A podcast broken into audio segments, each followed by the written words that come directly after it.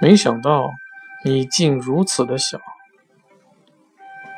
没想到你竟如此的小，简直是一条软体的虫子。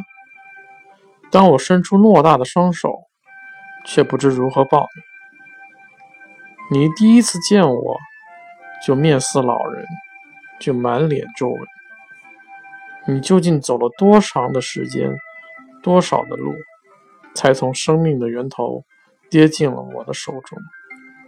全乱套了，吃饭和睡觉，白天和黑夜，生活的重新安排。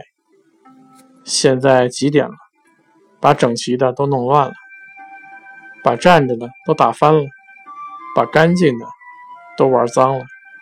你便快乐的笑了。你不是我的财富，不是的。如果你一定是财富，那你是时间的财富，是未来的财富。你如此宝贵，我怎能占为己有？一直以来，我都不愿意承认。其实，在生命的意义上，我们都是奇迹。就像未来不会比现在更重要。你我。也只能是对对方人生的某一个部分。